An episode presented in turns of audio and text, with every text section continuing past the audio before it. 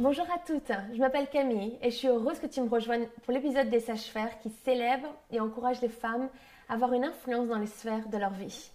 Si tu n'es toujours pas inscrite pour recevoir les vidéos, c'est tellement facile, tu peux tout simplement t'abonner sur la chaîne YouTube et aussi cliquer sur la cloche pour recevoir les notifications dès qu'il y a une nouvelle sortie afin de rien manquer.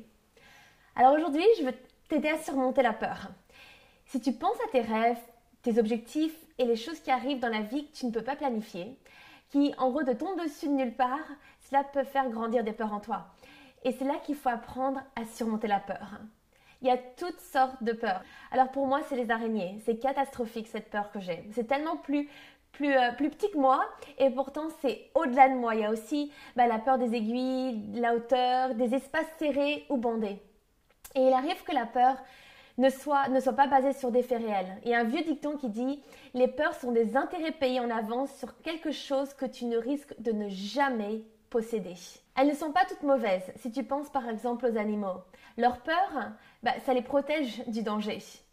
Mais le plus souvent, la peur, elle nous limite. Elle nous rend petites et elle nous empêche de vivre tout ce que le Seigneur a pour nous. Et c'est quelque chose de commun, on, y fait toute face. Petite, euh, j'avais cette peur atroce de devoir parler en public, que l'attention, les regards soient sur moi. Quand je devais parler devant toute la classe, j'avais la peur du regard des autres et je devenais rouge écarlate et c'était juste une agonie. Je détestais ça. Je me sentais tellement en dehors de ma zone de confiance. Mais aujourd'hui, cela pourrait être que bah, tu veux un nouveau travail ou bien tu veux commencer ton entreprise, mais tu as peur d'échouer. Ou tu sors d'une relation et tu as peur d'être seule. Ou tu as des examens en perspective et tu as peur de ne pas réussir. Ce qui est tragique avec la peur, c'est quand elle prend racine dans nos cœurs et qu'elle grandit davantage que notre foi. Au point où on manque de perspective et on ne reconnaît plus notre Dieu comme fidèle et celui qui est toujours à nos côtés. Quand tu as peur, bah, tu veux moins prendre de risques, tu, tu rêves moins, tu ne bah, tu veux pas réessayer et croire à nouveau. Et au lieu de persévérer, on arrête. Au lieu de faire confiance, on s'inquiète. Une des clés, bah, c'est d'approfondir notre confiance en Jésus, où tu te focalises sur lui plus que la peur. Quand tu as une mauvaise nouvelle qui peut amener plein de pensées négatives, tu focalises tes pensées sur ce que Dieu peut faire. Ce que j'ai découvert, c'est que la peur peut nous retenir d'avoir du succès dans les différentes sphères de nos vies, d'accomplir notre destinée. Cette peur, c'est comme une prison, elle nous renferme, elle nous empêche d'aller de l'avant. Et la parole de Dieu est sans cesse en train de nous rappeler de ne pas avoir peur et d'être libre de cette prison. C'est pour la liberté que Christ nous a libérés.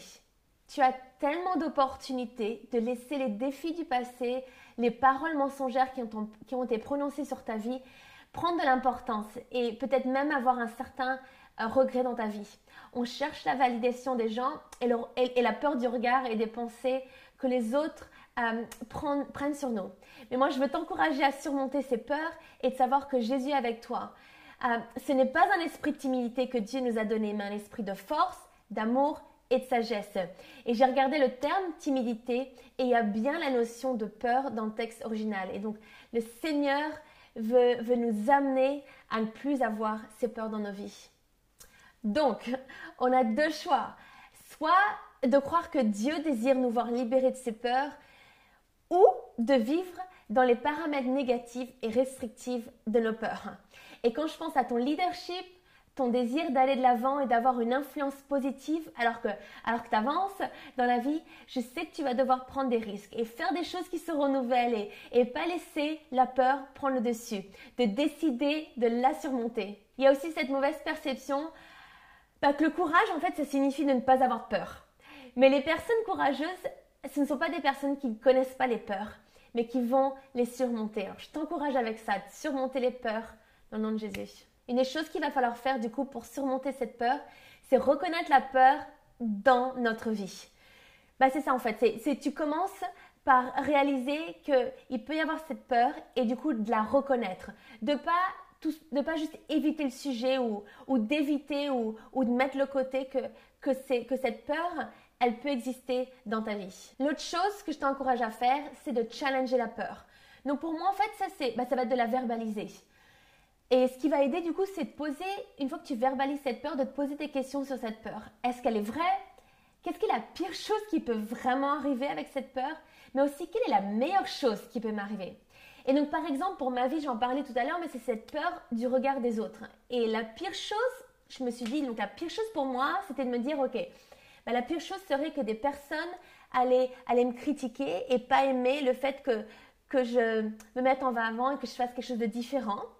Mais après, j'ai commencé à me poser la question, mais quelle est la meilleure chose qui allait pouvoir m'arriver? Mais je me suis dit, bah, ça allait pouvoir m'améliorer et réaliser que c'était pas aussi effrayant que ce que je pensais. Après, ça va être de remplacer cette peur par la vérité.